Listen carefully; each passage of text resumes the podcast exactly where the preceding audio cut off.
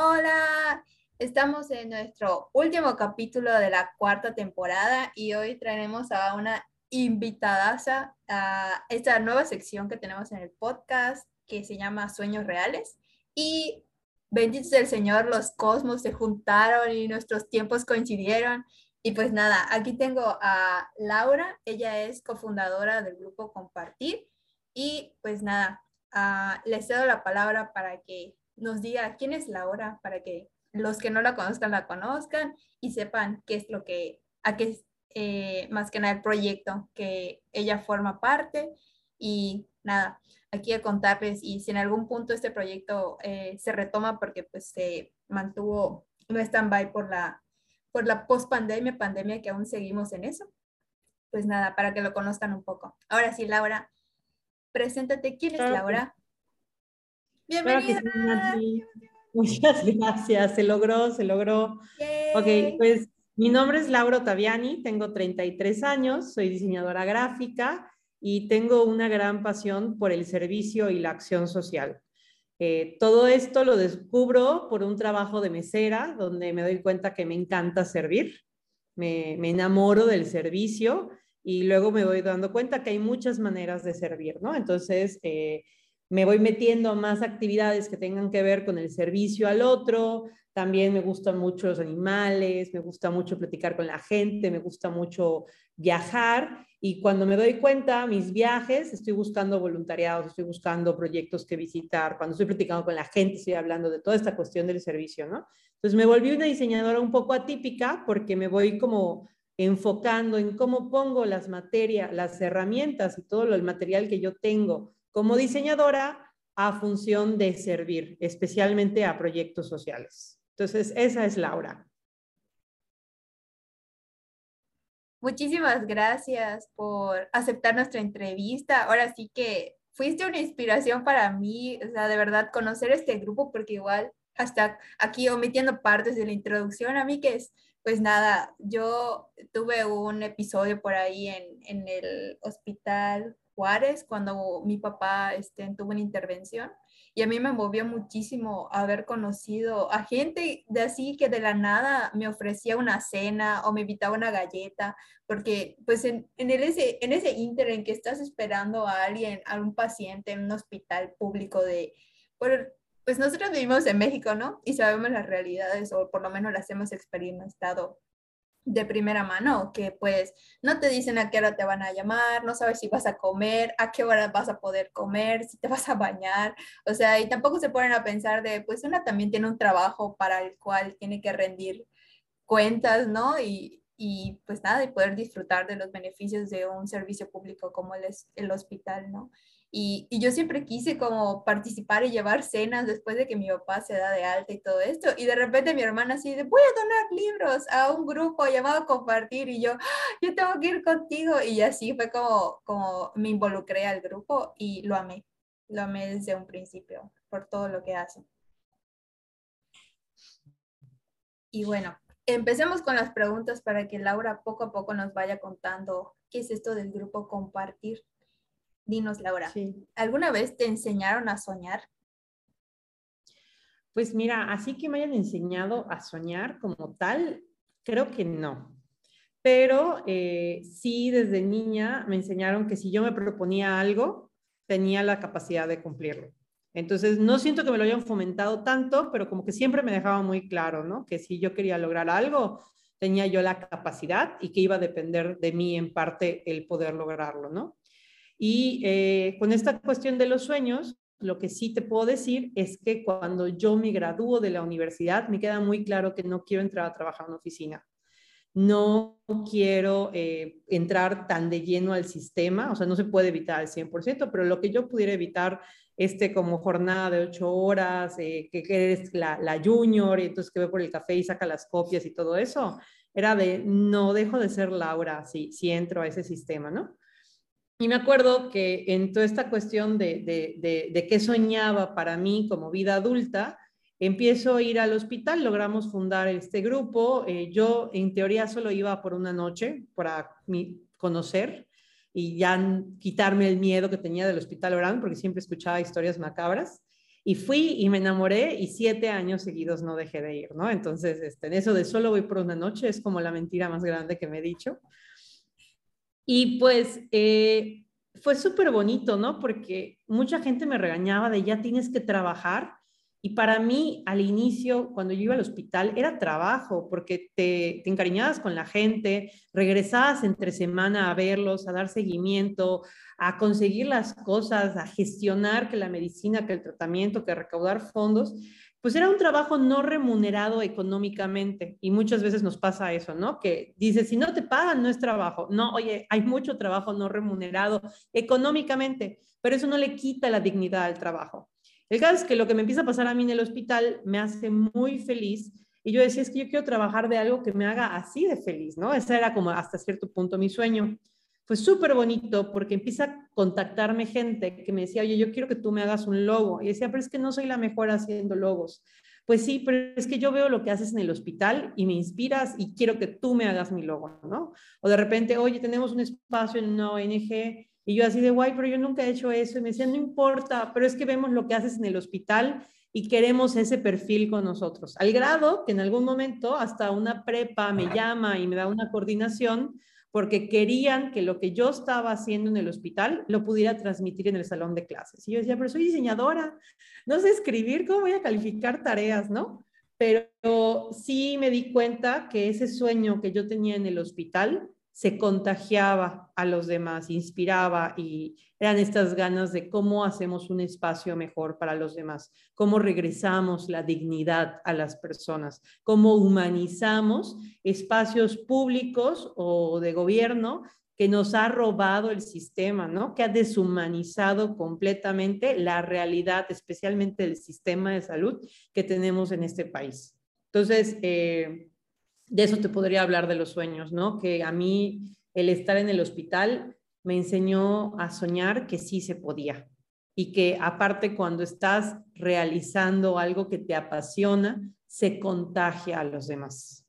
Sí, súper sí, como en, el, en este inter que te dicen, no es que tú, o sea, por ejemplo, en la, las cabezas mecas, ¿no? De, por ejemplo, yo que soy contadora y nadie me lo cree cuando salgo en el podcast, así como de, güey, cero, ¿cómo hablas? Con las cómo te diriges a nosotros y así, pero es que tú haces divertido el podcast y yo ya lo sé, soy yo. Pero bueno, o sea, como en este sentido de que te encasillan como de, es que tú diseñador y esto y de ahí de tu cajita cuadrada que yo veo meca, dices, pues la realidad es inmensa de lo que puedes hacer y por ejemplo nuestra facultad pues estaba vinculada a sociales, o sea, puedo diversificar hasta mercadotecnia. Pero sí, qué bonito que, que desde chiquita te, te pusieran eso en la cabeza, que tú podías lograr todo lo que quisieras. Eso es muy chévere. Y bueno, siguiendo con nuestras preguntas, dinos, Lau, ¿tiene, bueno, tú creciste con algún sueño sobre algo que quisieras alcanzar que recuerdes? No sé, de tu puber Lau o de la peque Lau. Mira, de niña mi sueño era ser bióloga marina. O sea, yo tenía una fascinación por los animales marinos y, y, sí, era como mi sueño y luego se me dio transformó en veterinaria, pero tengo corazón de pollo y entonces este, no estudié nada que tuviera que ver con cortar o insertar agujas o cualquiera de esas cosas porque sentí que me iba a traumar. A veces me arrepiento, ¿eh? especialmente cuando estoy en el hospital y veo la necesidad, digo, coño, ¿por qué no fui doctora? Pero, pero en su momento sí me aterraba la idea. La verdad es que me sigue aterrando, pero la realidad se impone. Y cuando tienes al animalito o a la persona o la necesidad, o sea, sí da mucha frustración decir soy una inútil. O sea, no, o sea ayuda no, cero. Todo eso que haces, o sea, no cualquiera, no cualquiera tiene esa disposición, ese me voy a imponer, aunque, o sea, ese coraje de, de hacer lo que a pesar del sistema y la sociedad te, te, impuso, ¿no? Porque es que tú eres mercado, o sea que este, por tu profesión no puedes hacer otra cosa, o sea, sale, bye, cero. Sí, pero bueno, de niña sí era mucho mi, mi sueño el ser bióloga marina. No me acuerdo en qué momento lo perdí, se fue transformando, ¿no? Pasé a ser rescatista de animales una temporada y, y, aunque sí soy muy fan de los animalitos, todavía rescato de vez en cuando y todo, cuando me di cuenta de las necesidades que teníamos como sociedad, o sea, de lo que sufren las personas, especialmente los niños y las personas de tercera edad, dejé de rescatar animales. No porque no los quiera ya o algo, sino porque decía, no, no me da la, la conciencia necesito invertirle mi tiempo a los humanos, otra vez como esta parte de regresar la dignidad que se nos ha robado por el sistema. Y, digamos que entonces de bióloga marina pasó esta cuestión de eh, rescatista y de rescatista pasó a esta cuestión como de servicio, ¿no? A la sociedad. Ah, ok. No, pues sí. Pero pues por ahí, ahí va, ahí va, ayudar. Y bueno, siguiendo con las preguntas, ahora sí, cuéntanos, ¿qué obstáculos tuviste que enfrentar en el camino? De la vida, de compartir, de... ¿Qué nos quieres compartir? Porque ahora sí que el espacio es tuyo, Lau. Está bien. Pues mira, yo crezco en Cancún y eventualmente me mudo a Mérida, que era mi sueño. Eh, fue muy difícil, aún siendo yucateca, yo nazco en Mérida, fue muy difícil como poder entrar a la, a la sociedad. Eh, pues yo usaba shorts y en esa época estaba súper mal visto que un adolescente usara shorts y fui sumamente juzgada. Eh, falleció mi papá y entonces estaba súper mal porque era una niña sola, no había un hombre que cuidara, o sea, como cosas muy absurdas y obsoletas que, que me tuve que enfrentar, que me quedé con la sensación de que los adultos me fallaron, ¿no? Y es un obstáculo que acarrié por, por muchos años hasta que un jesuita me,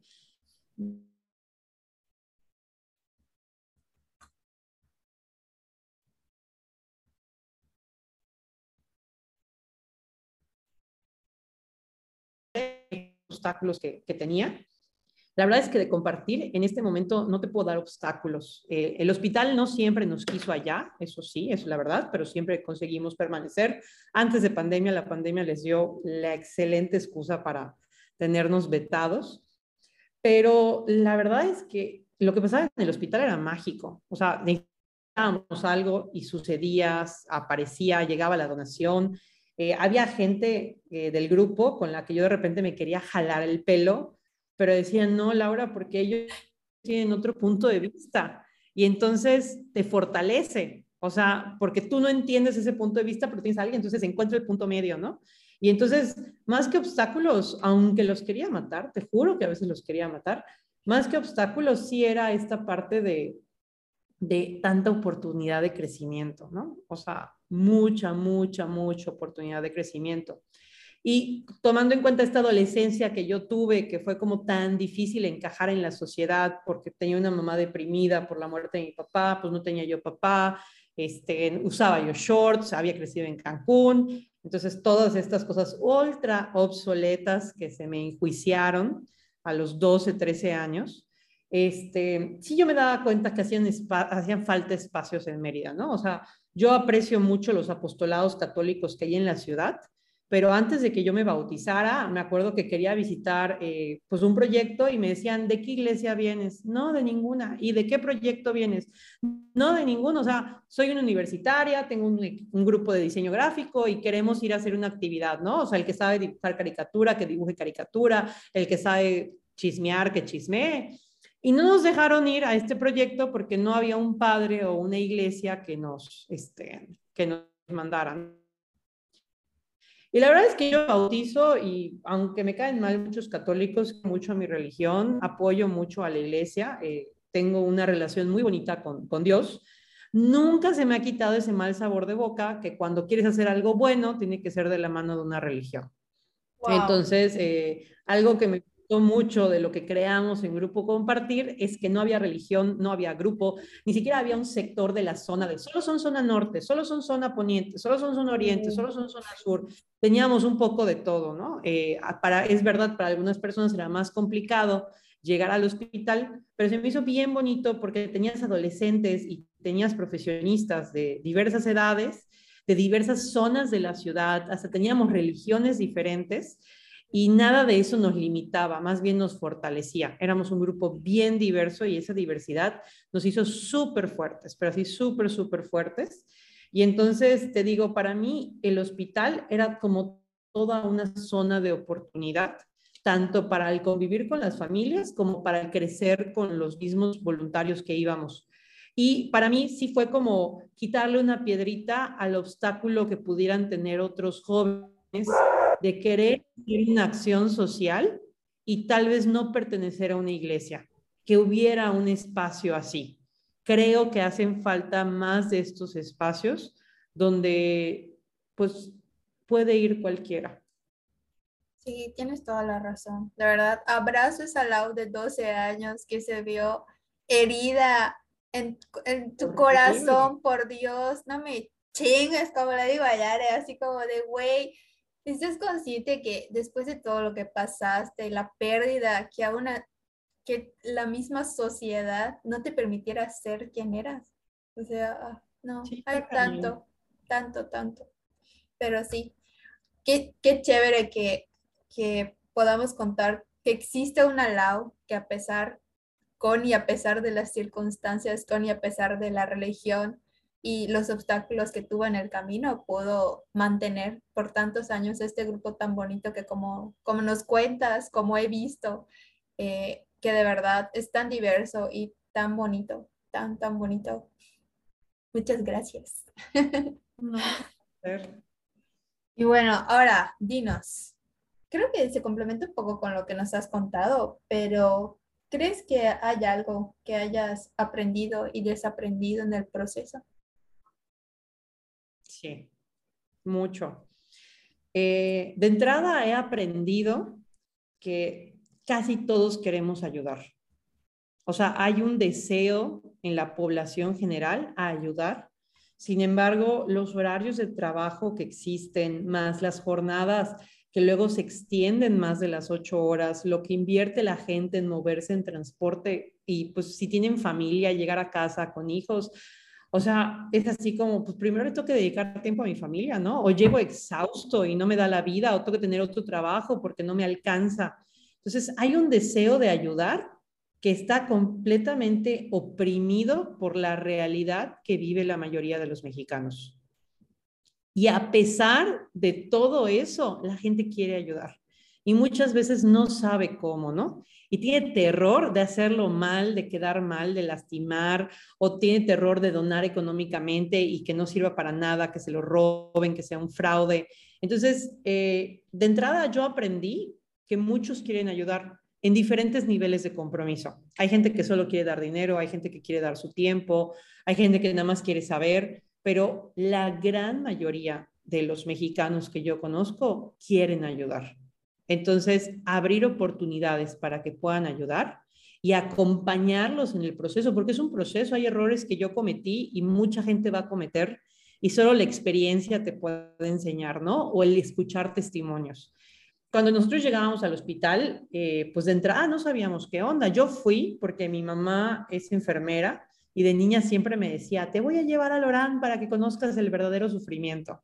Entonces yo tenía terror. Oh my God, crecer así no me chi. Perdón, amigues, pero yo me explayo. Sí, terror, terror. Entonces cuando surge esta oportunidad de ir, yo fui como adulta a quitarme un miedo de niña y por eso dije, solo voy a ir una noche, como para conocer y, y ya, no regreso, ¿no? Pero este, Ay, ya, ya, me, me, me, me, fui con esto y ya se me fue de qué estábamos hablando. Ay, sí, ¿qué, qué aprendiste y qué, ah, ¿qué aprendí? ¿Qué aprendí? Sí. ok, entonces aprendo esto, ¿no? Pero bueno, empezó a llegar al hospital, que fue de las primeras cosas como en grande que hice, aparte de empezar a ir a misiones, me acababa yo de bautizar y yo dije, si me vuelvo católica, o sea, le entro con ganas, ¿no? Entonces, misiones, esto y lo otro. Y pues sí, o sea, como novato que, o novata que nunca has hecho nada de, de, de, de esto, pues empiezas con, con toda esta cuestión del paternalismo, porque no sabes, porque nadie te enseña. Y como nadie te enseña, porque pues a nadie, como que nadie le ve la importancia de, de poder este, tener estas relaciones como más profundas con la realidad que, en la que vivimos, pues empiezas con el paternalismo, es como el primer paso, ¿no? Son baby steps. Y muchas veces así como, ay, pobres, ay, los voy a ayudar, ay, qué feliz me hace ayudar. No va por ahí, sin embargo, muchos y muchas así empezamos, porque no sabemos, porque nadie nos enseña. Ya estando más tiempo, te vas sensibilizando y, y, va cambiando, ¿no? O sea, primero es porque, ay, me hace muy feliz ayudar, ¿no? Y después así como, no, es que pobrecitos, tengo que ayudar, yo tengo tanto y ellos no tienen nada. Y hay un momento que dices, a ver, espérate, es que la dignidad humana no se pone en juego, la dignidad humana no se discute. Independientemente de qué tan privilegiada o no sea yo, la dignidad humana no se pone en juego. No tiene que ver si yo tengo más y yo tengo menos. Es desde lo que tengo, cómo puedo rescatar, ¿no? ¿Cómo puedo apostar por recuperar la dignidad en espacios donde se ha perdido? Entonces, eh, es como un poquito el proceso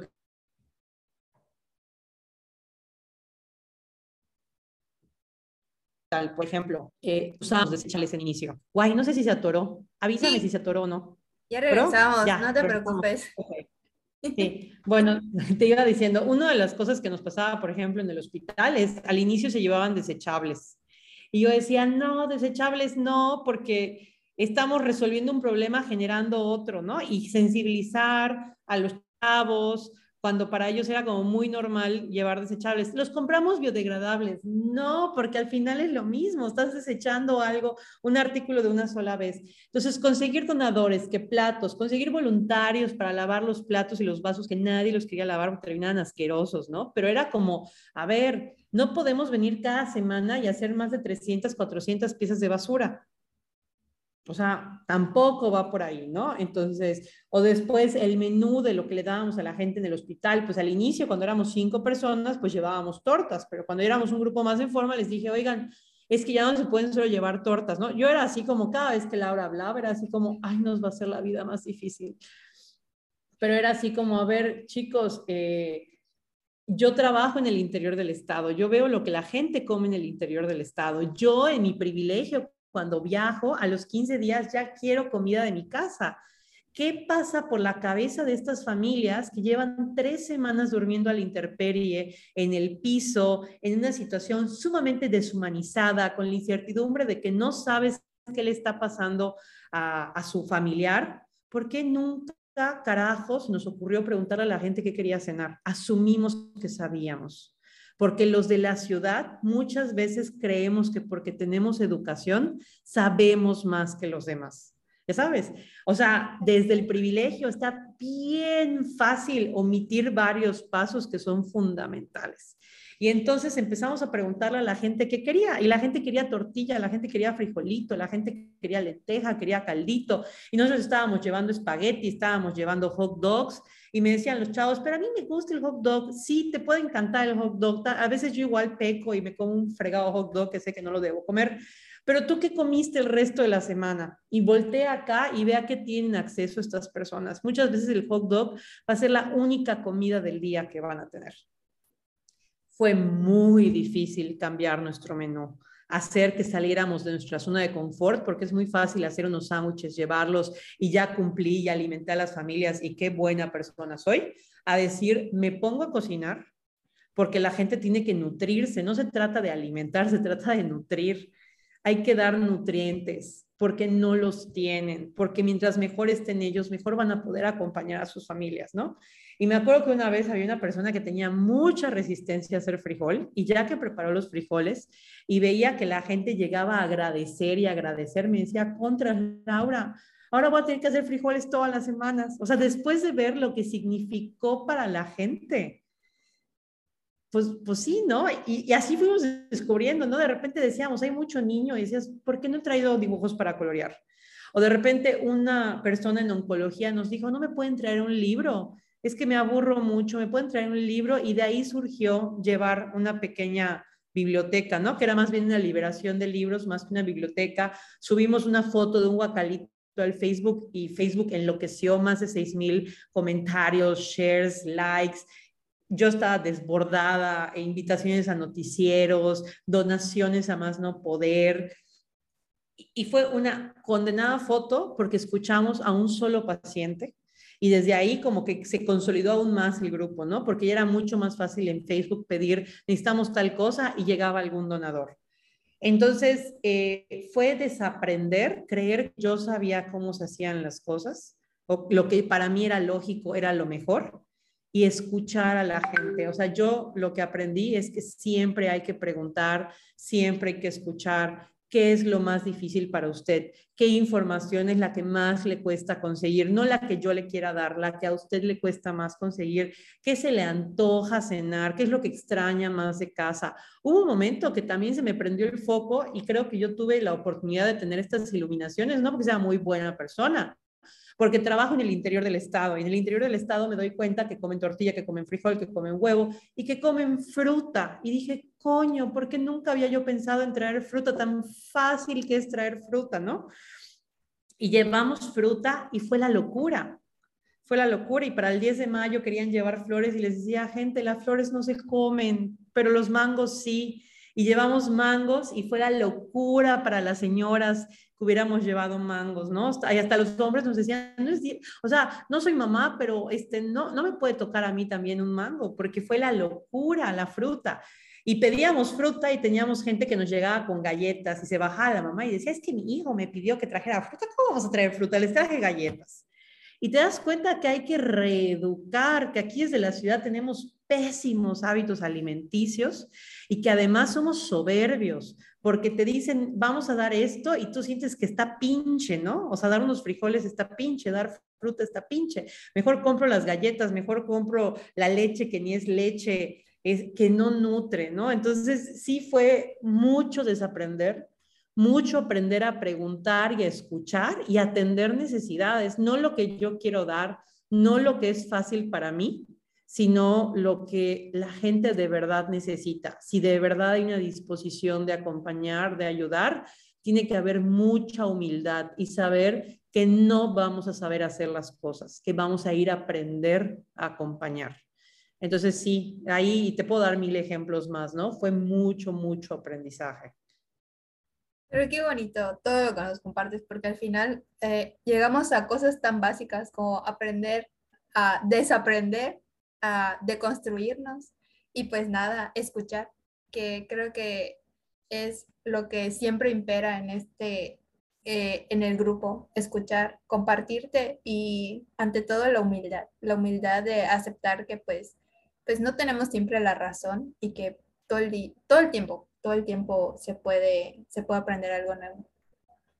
Sí, y, y, también reconocer, ¿no? Tenemos pésimos hábitos en la ciudad, comemos muy mal. O sea, yo batallaba mucho eh, porque escuchando a la gente te das cuenta que todos tenían diabetes o eran prediabéticos e insistían en llevar arroz con leche y decías, pues sí, le va a encantar, se va a chupar los dedos, pero no lo estás ayudando, no lo estás ayudando. Entonces, eh, yo parecía la loca histérica, perfeccionista, este, sí me sentía yo así de repente, pero era así como a mí ya me cayó el 20, ¿cómo hago que te caiga el 20 a ti?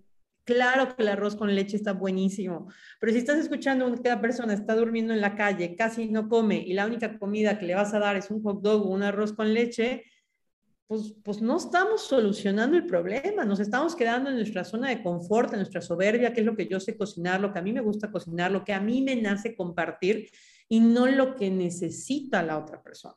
Y pues sí, a veces llevábamos pizzas, a veces llevábamos pastel y no es así que no se pueda romper la regla, pero digamos que sí tratar de atender la situación como era, como se ameritaba, ¿no? Y no desde lo que yo quiero hacer, sino desde lo que se necesita hacer. Y de verdad tenemos mucha soberbia en la ciudad y es bien difícil a nivel grupo poder sensibilizar y avanzar. Nos costó como tres años, pero lo logramos. O sea, no fue algo que sucedió en un mes. Sí, claro, eso es lo importante, Lau. Dinos, ¿cuánto tiempo costó?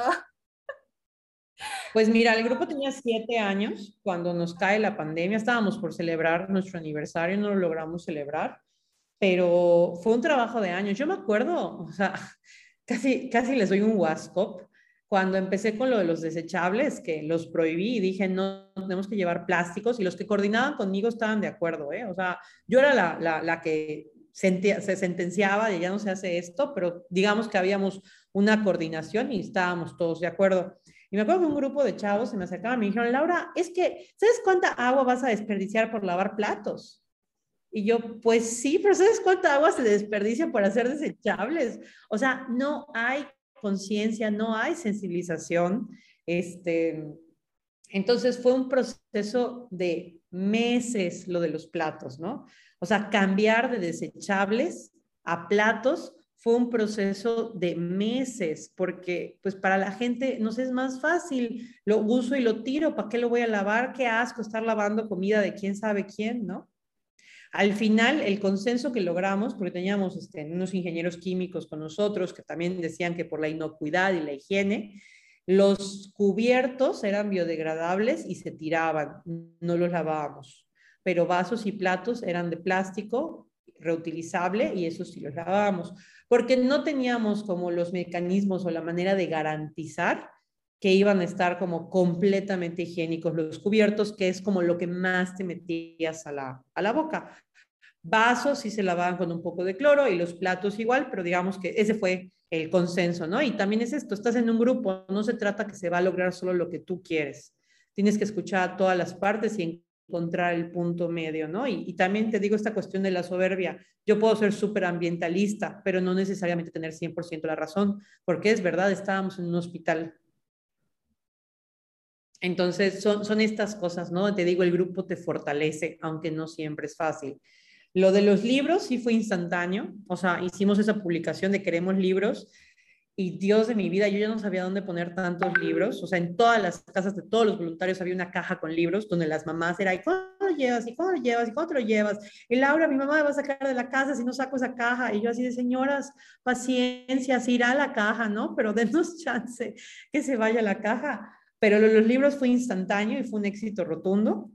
Y lo de la comida, lo del menú, fue siempre, ¿no? O sea, cada vez que entraba un voluntario nuevo, había que volver a sensibilizar, cada vez que se cambiaban los roles, había que, o sea, no es como siempre funcionó al 100% el menú, pero sí hubo un momento en el que el 80% del menú respondía a las necesidades nutricionales de la gente, ¿no? Sopita, huevito, frijolitos, tortillas, llegaba un arroz con leche, llegaba espagueti, y no está mal solamente no podía ser nuestro 100%. Y fue como cuidar mucho el poder dejar una fruta, el siempre tener algo que tomar que no tuviera azúcar. O sea, porque una vez que te eres sensible a la realidad de la diabetes, no puedes seguir dándoles azúcar. O sea, sería completamente incongruente que sigas allá dando azúcar, ¿no? Entonces, sí, sí fue muy difícil. Nunca se terminó al 100% porque creo que en la ciudad nos hace falta mucha educación para volver a aprender a comer. Comemos muy mal. Sí, prueba de ello, como dices, es las estadísticas hablan, ¿no? O sea, cómo estamos en estadísticas a nivel estado de diabetes, colitis y shalala, shalala, shalala. Pero bueno, oye, vamos a cortarle aquí y, y, te vuelvo a enviar invitación para las últimas dos preguntas, más o menos. Va. Dale. Sí. Gracias. Voy a pausarle. Ok. Ya. Uno, dos, tres. Y bueno, Lau, siguiendo con nuestras preguntas, cuéntanos, ¿en el proceso tuviste aliadas, aliades que te guiaron, orientaron durante este, este camino con el grupo y tu crecimiento con el grupo, tu deconstrucción y así? Pues yo creo que todas las personas que estábamos involucradas, ¿no? Eh, los voluntarios, las familias en el hospital, amistades eh, que, me hacían comentarios. Por ejemplo, me acuerdo mucho de otro jesuita que algún momento me dijo, oye, pero ustedes solo dan de cenar o cenan con la gente? Y yo así de, pues cenamos con la o sea, perdón, damos de cenar porque pues con trabajo y logramos conseguir siempre todo, ¿no? y pues yo puedo llegar a mi casa y comer y, esta persona no, entonces ¿por qué me voy a comer algo? Y me decía, pues nada más acuérdate que Jesús cenaba con la gente, ¿no? Y eran sus amigos, pero no era porque fueran sus amigos que cenaba con ellos, sino que al cenar con ellos se hacían amigos. Y me conmovió mucho, por ejemplo, eso. Y empecé a invitar a las personas a que llevaran algo extra, algunas galletas, alguna fruta, una mandarina, que pudieran compartir, ¿no? Y no solo fuera entregadas en, la cena, sino sentarse a platicar y a, comer algo juntos, ¿no? Y, por ejemplo, ese tipo de comentarios me, inspiraban mucho, así se puede. Yo visité muchos proyectos a nivel nacional eh, que me inspiraban algunas cosas, esto se puede hacer en el grupo, esto lo podemos replicar pero yo creo que principalmente eran los mismos voluntarios o las mismas familias del, del hospital que sus porras, eh, su agradecimiento te motivaba, te, te, echaba la mano y pues definitivamente los que coordinábamos, ¿no? Porque era una chamba mucho más grande que los que solo iban un martes por la noche. Era qué se necesita, cómo lo conseguimos, dónde se consigue, dar seguimiento a, a los casos de, las familias que habíamos visto más vulnerables. Y yo creo que éramos todos, entre todos, que, éramos aliados y nos echábamos porras. Eh, a veces era de quien menos te lo esperabas, pero, pero sí creo que en situaciones como esas todos sumamos, ¿no? Sí, súper sí, tienes toda la razón, coincido. Creo que al final eh, lo más enriquecedor de un grupo es que de una u otra manera siempre se haya resuelto todas y cada una de las situaciones que se han vivido en el grupo, como bien nos cuentas. Siempre ha habido alguien, o como en el caso de los libros que nos comentabas, de de repente surgieron donadores y ya no sabíamos qué hacer con los libros, ¿no? O sea, así de, así de bonito es cuando pues empiezas un proyecto y pues en el camino se van uniendo otras personas. Sí, sí, sí. Y dinos, ¿alguna vez te viste como cofundadora de un grupo como el grupo Compartir? Guay, no. Wow. No, no, no, no, no lo. Si te hubieran dicho así como que Lau, tú vas a ser cofundadora no, creo que no. Si yo le tenía terror a Lorán, porque, porque ahí, ¿no? Y, son esas cosas que hemos perdido espacios.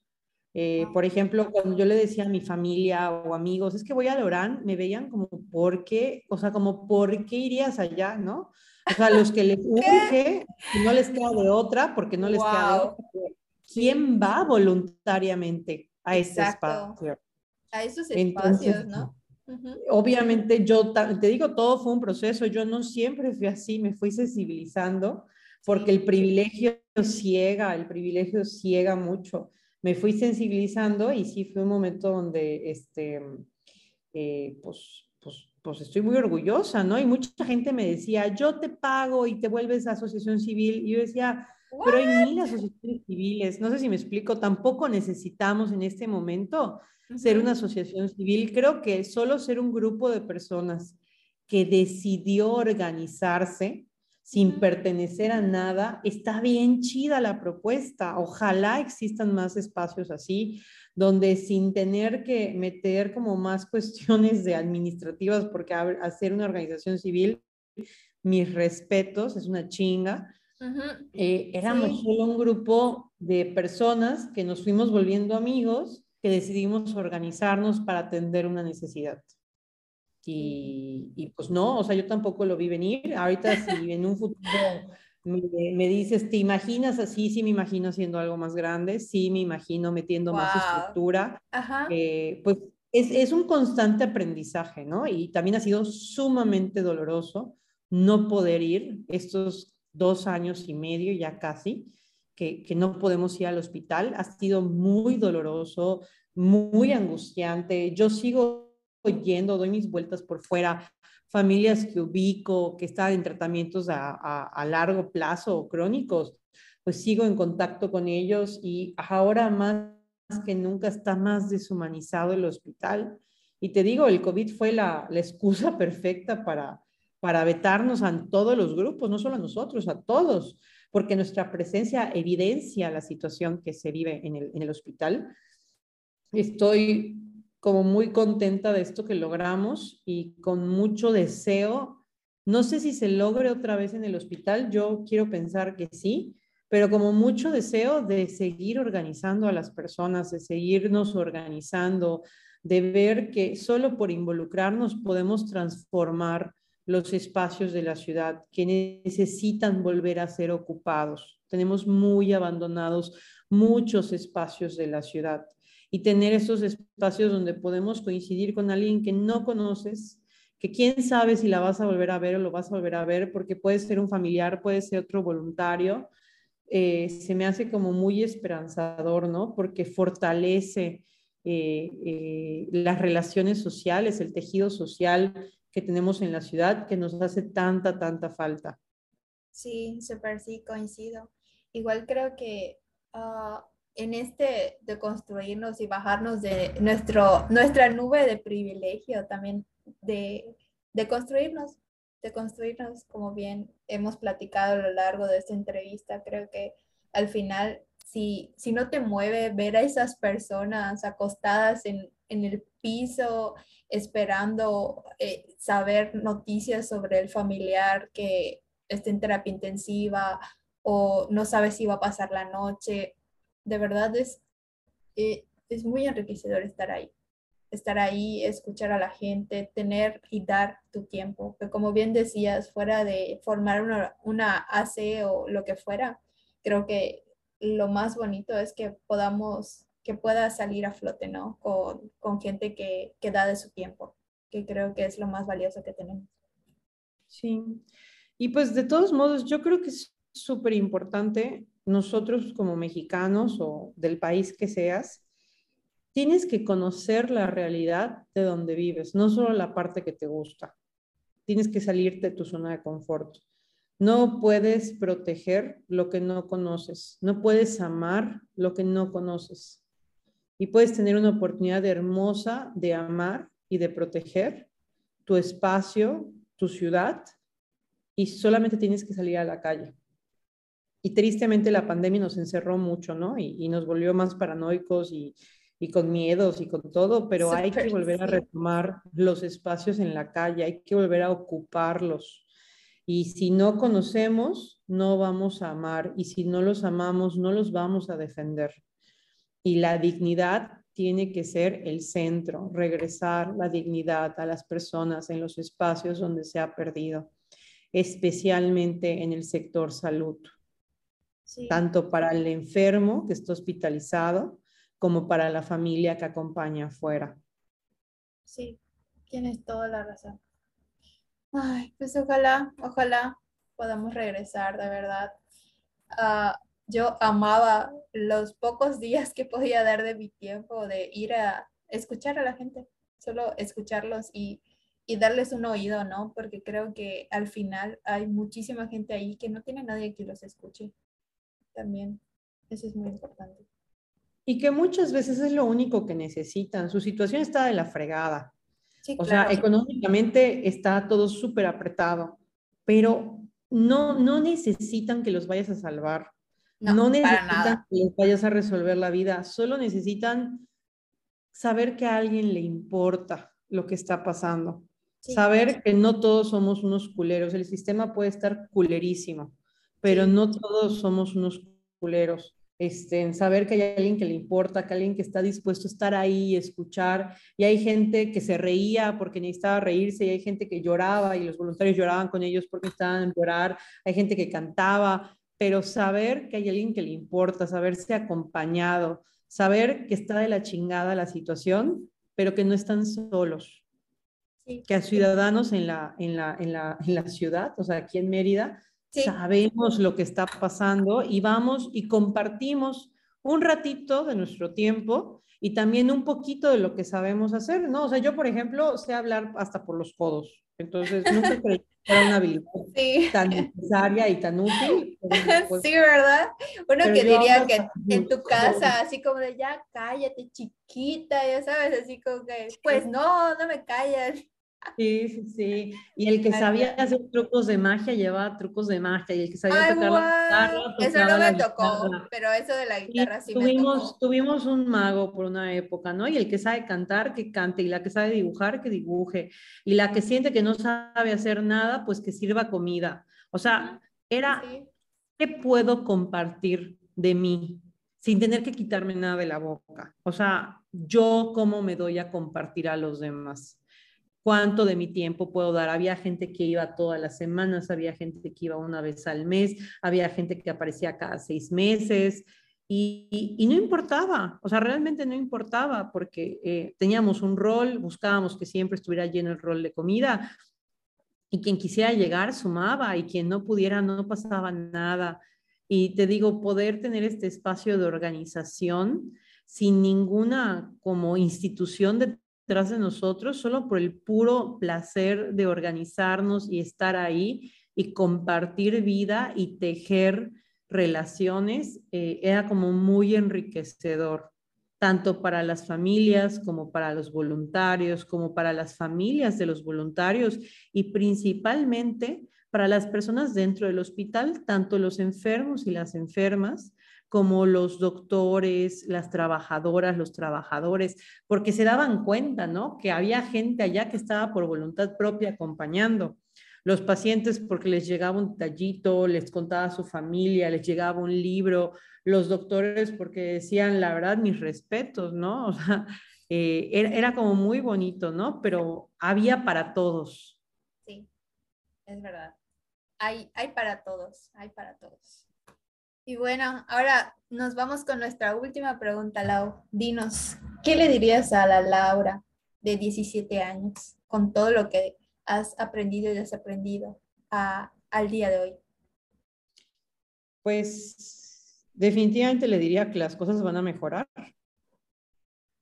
Eh, yo estaba muy deprimida a los 17 años, entonces eh, pide ayuda antes, no te esperes tanto, ¿no? Pide ayuda antes dilo, estoy mal, necesito ayuda y sigue confiando en ti. Eh, algo que yo siempre digo es que Dios no me ha regalado la certeza de saber cuándo estoy haciendo algo o cuándo estoy por el camino que quiero andar, ¿no? No, nunca he tenido al 100% esa certeza, pero Dios ha sido muy bueno conmigo porque me dio la certeza de saber cuándo no es. Y entonces eh, rechazar ofertas de trabajo, eh, cambiarme de carrera tantas veces, eh, irme a una escuela académicamente peor para mis maestros fue así como me veían y me decían, pues nos fallaste, ¿no? Teníamos más expectativas en ti. Yo nunca tenía por qué cumplir las expectativas de nadie. Este, entonces, como fui fiel a mí, pero fue muy doloroso. Entonces, como volverme a decir, sigue siendo fiel a ti, pide ayuda antes, o sea, no te esperes tanto, pide ayuda, dilo, estás mal, necesito ayuda. Pues no tenía yo adultos a quien recurrir.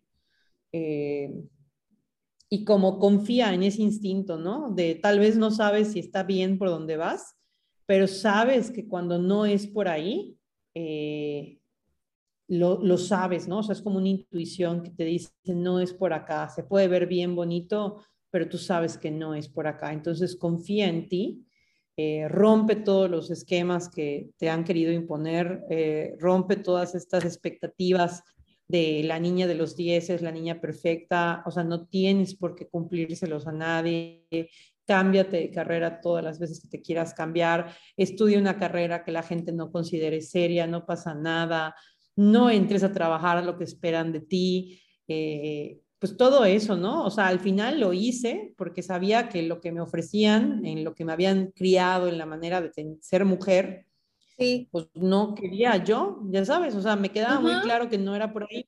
No sabía si por los caminos en los que andaba eran los, los que yo tenía que andar, pero me quedaba muy claro que cuando de plano no era, sí había una cuestión intuitiva que era, puede que esté bien chido, puede que estés bien cómoda, pero no es aquí. Entonces, pues eso, ¿no? O sea, creo que no solo es darles consejos a esa Laura de 17 años, sino agradecerle que a pesar de toda la adversidad, confió en ella misma, confió en mí, confió en, en que no podía ser siempre todo malo, ¿no? Agradecerle que cuando pudo pidió ayuda y pues agradecerle, ¿no? Que, que tuvo los ovarios de romper tantas expectativas que se le impusieron. Wow. Wow, me, me quedé sin palabras, de verdad. Otro abrazo enorme al lado de 17, de verdad.